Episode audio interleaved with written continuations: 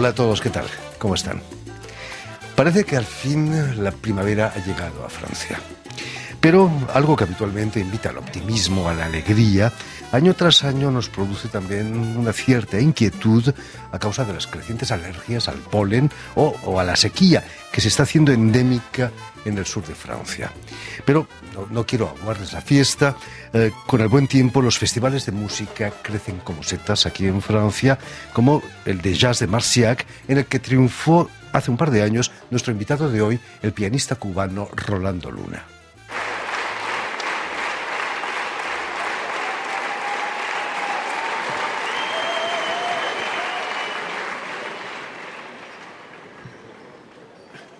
Voy a hacer una obra grandísima de un compositor muy grande cubano que cumple 100 años. 100 años de natalicio. Se llama Ñigo Rojas. Una obra grande, pero la voy a hacer cortica para ustedes, regalársela. Es una rumba que él hizo para la guitarra. Y, quiero regalársela. Ahí usted cumple 100 años. Hay otro compositor francés también que cumple 100 años.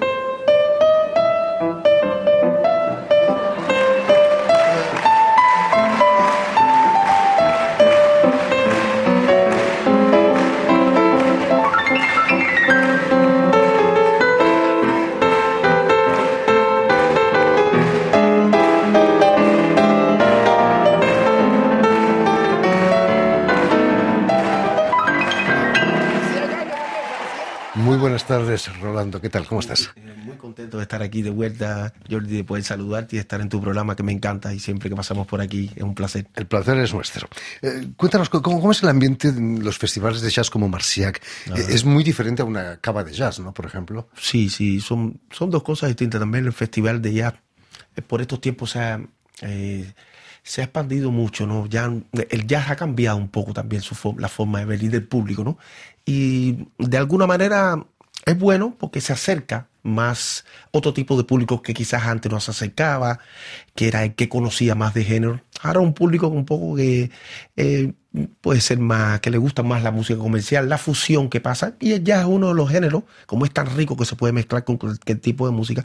Y entonces los festivales ahora son más multitudinarios, hay más personas, y entonces esto de alguna no creo que, que, vaya en contra de jazz, ¿no? Hay algunos eh, algunos códigos de este género que quizás un poco algunos músicos los están perdiendo, pero muchos otros los siguen defendiendo. Y entonces estos festivales son, son especiales para nosotros, ¿no? imagino que después del parón de, la pandemia del COVID-16, el público tiene hambre, ¿no? De conciertos multitudinarios. Sí, sí, sí, muchísimo. ¿Lo has sentido tú eso? Sí, sí. Bueno, eh, de hecho, este, esta imagen, este, este tema de Joy Bressan en, la participación del festival fue exactamente después de la pandemia y para nosotros fue un...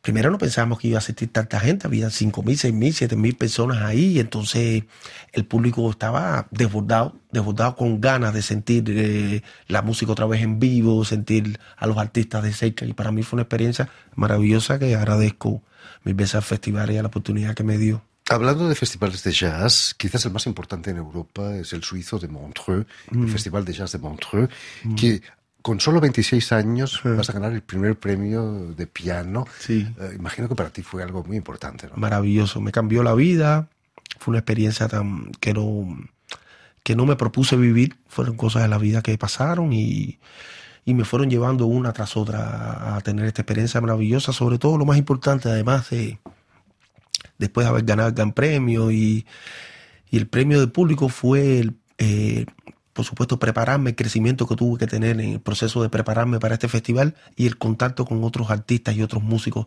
de diferentes regiones. Eso para mí fue, eh, para mí, el mayor regalo y el mayor aprendizaje de este festival. Después, si uno gana, sí, genial, se siente feliz, pero, pero creo que lo más importante es la experiencia vivida junto con otros artistas ¿no? y pianistas como, como yo de mi generación de ese tiempo. ¿no? Son, importantes los festivales por, por, ser punto de encuentro entre músicos. También, también, Uno crece muchísimo viendo los festivales, compartiendo con otros artistas, colaborando con ellos, viendo los trabajos de, otro, de otros colegas. Y en mí, de hecho, yo me enamoré también de este género participando en festivales. Por ejemplo, en Cuba, Festival de Ella. Y yo iba siendo estudiante, participaba en todos los festivales, iba a ver a todos los artistas y un poco uno se enamora de estos festivales. Por eso yo, le veo la importancia ¿no? de que se mantenga y se mantendrán. Eso no hay quien, quien dude de ello. Eh, ¿Qué pasa después de los conciertos? Porque no, no tenéis camerino, ¿o sí? Bueno, sí, en los festivales sí, ponen camerinos, a veces son camerinos independientes, pero a veces son grandes, donde tú puedes tener contacto con otros artistas, puedes, puedes hablar de trabajos, proyectos futuros, eh, uno se relaciona, se relaciona con el mundo y, sí, depende del, tamaño del festival, si hay veces que son clubes pequeños y y no hay espacio ni para camerino, pero se pasa bien y el espíritu eh, es súper lindo. Eh, la crítica elogia sobre todo tu capacidad de improvisación, de, sorprender al público, un poco como un jugador de fútbol como Messi, ¿no? que, nunca sabes por dónde va a salir. Eh, ¿se, aprende a improvisar o, se nace improvisador? Eh, yo pienso mm, que, que, un poco de las dos cosas. Mm, yo pienso que hay, que hay que nacer. Yo pienso que la improvisación es algo que está dentro de uno. Después tú tienes que saber encontrarla y tienes que saber desarrollarla. Indiscutiblemente, mientras más tú trabajes en ella, más, más, más, más, mientras más herramientas tengas también, más enriquece el discurso que tú quieres dar para las personas, lo que quieres expresar. Y mientras más nivel técnico tenga también en tu instrumento, por supuesto que lo hace. Pero hay muchos pianistas que, que, que, que si con ese gran nivel técnico eh, demuestran ideas, demuestran una filosofía súper sólida, inclusive más fuertes que las que otros que tienen más nivel técnico. Entonces, es un, es un mundo ahí que hay que, mm, que es que súper, eh, súper complicado, pero pienso que hay que nacer con ese don, con ese, con, ese espíritu de, de lanzarse al vacío, de no tener miedo. Eso es una forma de vida más allá. La improvisación es eso, en tu vida tú estás improvisando todo el tiempo. Entonces, hay, no todas las personas nacen con ese espíritu de, querer crear, de no tener miedo de enfrentarse, de, estar rigurosamente tocando un papel lo mismo todos los días. Hay personas que necesitan moverse por otros lugares y indagar en otros. pero, pero sí yo creo que se puede desarrollar. Messi tampoco tiene miedo ante el, guardián, del, ante el portero, perdón. Eh, ¿Cuál es, ¿Cuál es el motor de la improvisación? Hay que escuchar mucha música para tener materia para ¿Cómo no? Eso te enriquece muchísimo. Hay mundos que tú uno no conoce y si no los escuchas, eh, no puedes crearlos. Eh, todo viene de una base, de un legado, unas historias que hay de tus raíces también. Tienes que ir a tus raíces. Entonces, además, para también yo pienso que hay que escuchar mucha música porque en todos los géneros eh, hay códigos que hay que improvisar. No se improvisa igual en la música cubana que en el bebop, que en la música afrocubana, que en la música cubana tradicional no es lo mismo que en la música cubana actual. Entonces, no es lo mismo improvisar en un vals que en una balada. Y entonces, si tú no conoces los códigos de esto, entonces es, se nota cuando tú estás improvisando en un pop y, quieres meter algo de música cubana y se nota forzado. Entonces, para que esto no se note forzado, porque todo esto se puede mezclar, pero tienes que tener conocimiento de cada cosa que hace y esto como lo lo pones aquí y se ve como algo exótico, pero tienes que conocer exactamente de dónde viene para que realmente suene sólido. Entonces yo pienso que, hay que respetar los estilos y, y quizá hay que conocer todos los estilos y sobre todo los creadores de los estilos que son muchos. Como la canción de Brassens que, que estabas tocando. Así mismo, así mismo, uno de los grandes compositores. eh, hablando de festivales, eh, en mayo vas a tocar en el Festival de Pavillon, al norte de París, y en junio te vas a Noruega, a Bergen. Bergen. Está a pocos kilómetros del Círculo Polar Ártico. Me encanta esa ciudad. Siempre, yo, yo la primera vez que participé en esa ciudad fue casualmente, me recuerdo, si mal no recuerdo, fue un festival de jazz con el grupo Buenavista Social Club y íbamos y fuimos varias veces al año, varias, en varios años, disculpe, ¿no? Un festival que se hace en una fábrica de sardinas, un festival súper famoso, dedicado a una antigua fábrica de sardinas, y ahí hacen, eh, eh, eh, hicieron un arreglo en el lugar, cerca del mar, cerca ahí mismo de donde está la bahía, y ahí hicieron un festival impresionante con artistas internacionales de todos los lugares, y casualmente he tenido la posibilidad de volver después, años después, con el comité, un proyecto que tenemos nosotros precioso de de músicos cubanos, creado con Felipe Mozán. Y volvimos hace unos años a Bergen a tocar a este festival. Y bueno, este año tengo la suerte de poder ir a trío, un formato más pequeño, pero que me encanta, eh, a mostrar un poco de la música de nosotros, nuestros discos Faces y Espíritu del Piano grabado en Bordeaux en el auditorio. Imagino que después del duro invierno que tienen ahí en Bergen, Sí. el verano debe ser una locura. Una locura, ahí la gente sale, es preciosa la ciudad, y, y hay una vida, los festivales, hay mucho, mucha gente va, mucho turismo, he visto mucho, cuando son estos festivales, son festivales que se llenan, se llenan de gente y la gente agradece mucho Me a los artistas que llegan, sí. Eh, permíteme que recuerde a nuestros oyentes que has nacido en La Habana en 1978, pero eh, Cuba eh, es una isla enorme. ¿Hay una diferencia entre nacer en la capital o en la provincia? Sí, yo pienso que Es sí. un privilegio nacer en La Habana, me imagino, ¿no? te facilita muchas cosas realmente. Bueno, mi- mi familia nació, tengo parte de mi familia que nació en La Habana parte de mi familia que nació en Santiago. Sí, tengo familia. Santiago está eh, al oriente del país. Se siente la música totalmente diferente, suena la música totalmente diferente. Tenido la, oportunidad de ir, de trabajar, de tocar allá en, toda, en, toda, en todo el país. He recorrido el país muchas veces tocando en diferentes proyectos y he podido palpar eso y sentir eso, ¿no? Que la música en cada región del país, en el centro, en el oriente, en el occidente, mm, eh, es, muy diferente, ¿no? La manera de tocar de, los músicos. Y eso me gusta, es una de las cosas que me gusta allá, ¿no? Entonces, eh, yo me he dejado influenciar por todo ella.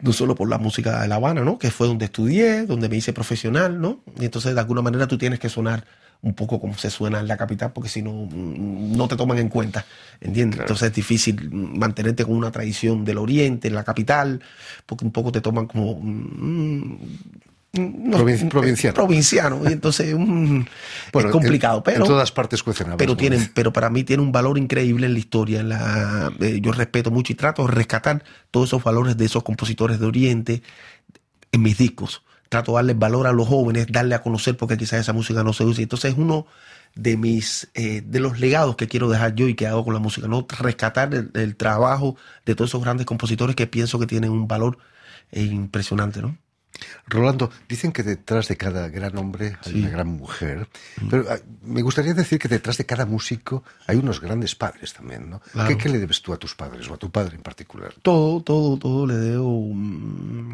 Mi mamá, mi papá, mi familia, mi tía, hay muchas mujeres, mi familia, mis abuelitas.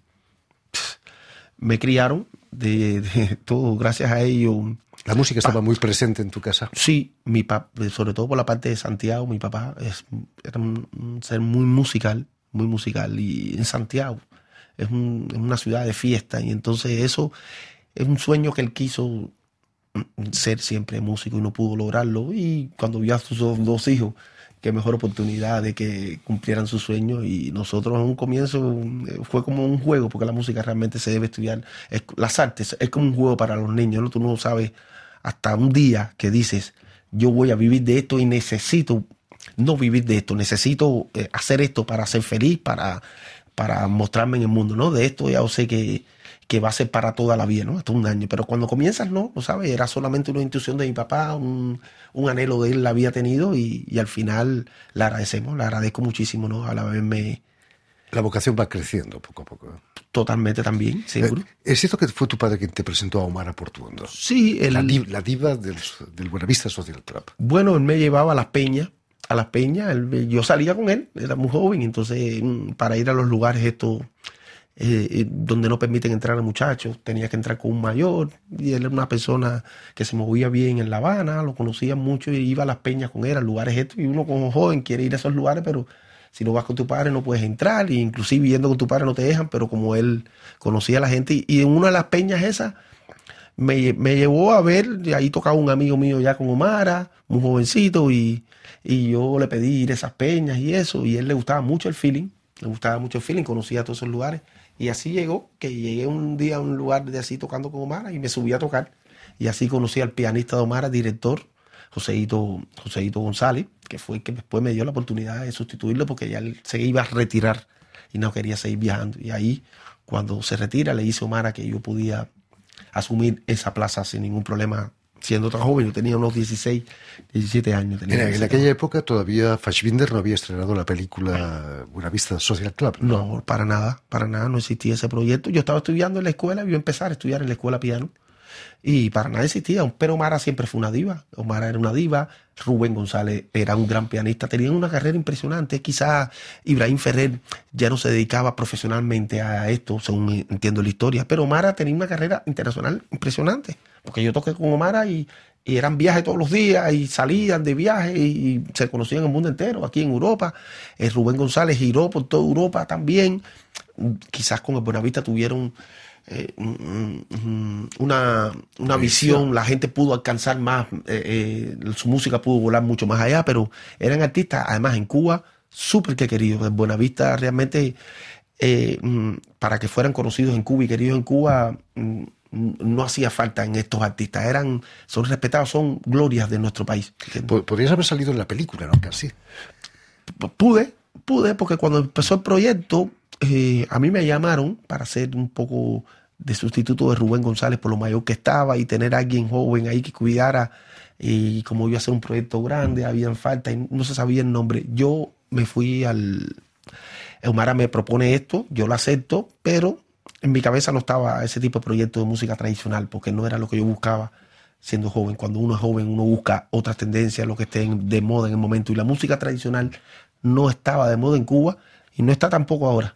Entonces no buscaba yo eso como, como joven artista. Entonces yo dije un sí, pero busqué una forma de irme y en ese momento apareció un proyecto que me interesó más y sobre todo viajar y, y me estudiar a Canadá. Y entonces abandoné el proyecto. Por cierto, ¿cómo está Omar? Eh, ya tiene una cierta edad. ¿eh? Sí, cómo no, cómo no. Pero yo la veo, está girando, pronto va a estar de gira por aquí. Sigue trabajando. La veo excelente de salud, sí. Fantástico. La seguimos cantando en Cuba. Ella es parte de su vida, así que voy a estar cantando uh, que esté por muchos años con la mucha pasión, salud. La pasión mantiene en forma. ¿eh? Así mismo, así mismo. Quizás vas a viajar a Canadá, vas a pasar un año ahí en Canadá. ¿Que ¿Cambió tu manera de tocar allí o, Sí. no? Ya sabías lo que querías. No, eh, es que yo necesito estar en constante cambio. Yo cuando, al contrario, cuando veo que no cambia algo en mí, me preocupo. Me preocupo es una de las cosas. Y entonces, por supuesto, Canadá fue un cambio, pero, pero brutal en mi vida. Fue, fue, fue un año bien fuerte para mí de, de chocar con muchas cosas, nuevas maneras de tocar que no entendía. Empecé a crecer musicalmente ahí y a darme cuenta de muchas cosas que no sabía antes. Y Canadá fue un lugar especial para eso para mí, sí. Y ahora desarrollas tu carrera con Francia como base. Sí. Estás viviendo en Toulouse, en el sur de Francia. El clima es mucho mejor que, que en Toronto o en Bergen, ¿no? Sí, es- hay mucho frío, Toronto, Bergen, eso es un- una locura cuando llegue frío ahí. Sí, sí. Además, se habla mucho español, ¿no? En Toulouse.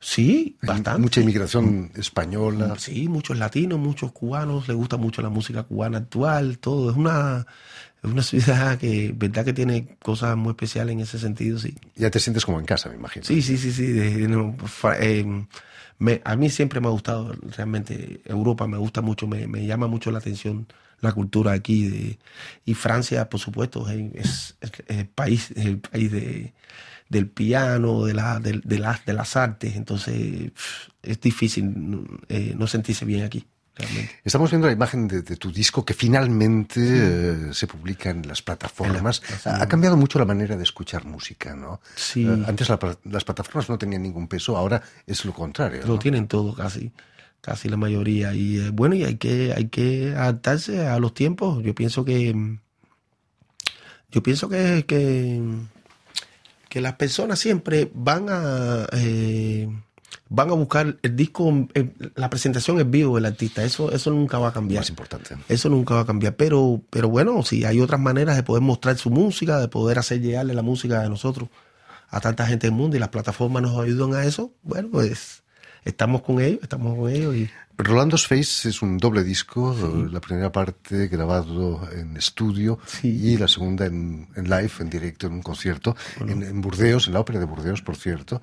Eh, tenemos miedo, se está estableciendo un cierto miedo a la inteligencia artificial, ese famoso chat PTG que, que nos va a sustituir a todos, nos va a reemplazar. eh, pero quizás es demasiado perfecto, ¿no? Eh, quizás eh, el error humano es más interesante que, que un disco de estudio perfecto, ¿no? ¿Cómo, Sí. lo, sien- cómo lo ves tú?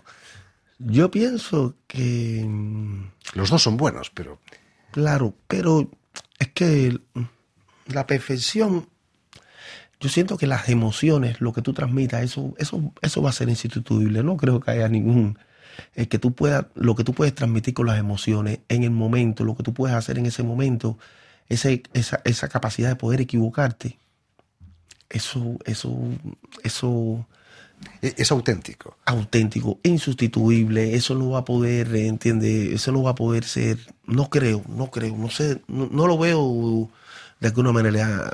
y a mí me encanta, a mí me encanta eso, la, tú puedes buscar la perfección, pero encontrarla creo que es imposible. Entonces, porque cuando encuentras esas perfecciones empiezan a faltar las emociones, las vivencias. No puedes hacer un aparato sin, sin las vivencias, sin haber vivido. Yo lo que transmito en la música son las vivencias que he tenido de Santiago, desde niño, como me han enseñado mis padres, la música que he escuchado toda mi vida. Y eso es lo que me va formando a mí las influencias que he tenido de Rubén González, de Omar Apotundo. Si esa persona no ha tenido esas influencias, no puede tocar como yo. Es así. Yo tuve años tocando al lado, escuchándola a ella. Eso me influenció a mí de alguna manera. Y a cada persona le influencia las cosas de maneras distintas. Entonces, y eso es lo que se transmite en la música en vivo y lo que me, lo que me apasiona a mí, de tocar en vivo y que siempre pase algo nuevo, algo que no esté preparado. Precisamente vas a tocar en vivo este miércoles en la sala Val aquí en París, con una formación, para mí es la formación ideal para el jazz, eh, piano, batería y con trabajo, con trabajo con el gran Felipe Cabrera, Así mismo. quien ha, pasado muy a menudo por aquí también. sí, sí, sí, muy eh, querido por nosotros. Además en una sala, una sala, una antigua sala de baile, que es el formato es perfecto, ¿no? No es ni muy grande ni muy pequeña. Ideal, ideal, es una sala además eh. Me han dicho que es el primer, como uno de los clubes más antiguos de aquí de París. Me estuvieron informando y, y, súper prestigioso porque he visto muchos pianistas que yo adoro, que idolatro, que han venido a tocar en esta sala. Entonces, para mí, realmente me sorprendí mucho cuando me dieron la oportunidad Felipe Mozán, Cristóbal Degar y, y tanta gente del equipo de de poder tocar en esta sala. No me lo creí, de hacer mi primera presentación a trío aquí y a piano solo además presentando este disco. Es maravilloso y estamos súper contentos porque la sala está soldado. Hay gente en espera, inclusive hay una lista de espera de gente eh, que hacen aquí, ¿no? Por si falla alguien. Entonces, estamos súper contentos con eso. Eso es muy bueno. Sorprendido, sorprendido y contento y con ganas de reencontrarnos y de por primera vez tocar con estos maravillosos músicos que son Felipe Cabrera y Luz Mil, porque nunca ha tocado Que no es cubano. Luz es cubano, ah, Felipe Correa cubano y, viven aquí en París hace muchos años. Yo los admiro muchísimo el trabajo que tienen de hecho en toda su vida. Entonces era un sueño para mí hacer realidad y poder sonar mi música con ellos porque me la hacen volar de otra manera. En fin, pues ya lo saben, si están en París eh, este miércoles, pueden intentar eh, entrar a empujones al concierto de Rolando Luna eh, con su trío en la sala El Balblomé de París. Muchísimas gracias a Rolando por haber estado aquí con nosotros. Un verdadero placer. Permíteme también que dé las gracias a Tiffany Menta y, eh, también a, Robin Cuseno, quienes se han ocupado hoy de la realización del programa, y también eh, enviar un saludo muy especial a nuestros telespectadores que nos siguen en toda América Latina, seguro que en Cuba, en La Habana también, gracias a la cadena Unión Continental Latinoamérica y a la red tal que reúne televisoras públicas y universitarias de América Latina. Bien. Y a ustedes, muchísimas gracias por su atención y les damos cita para una nueva edición El invitado de Radio Francia Internacional.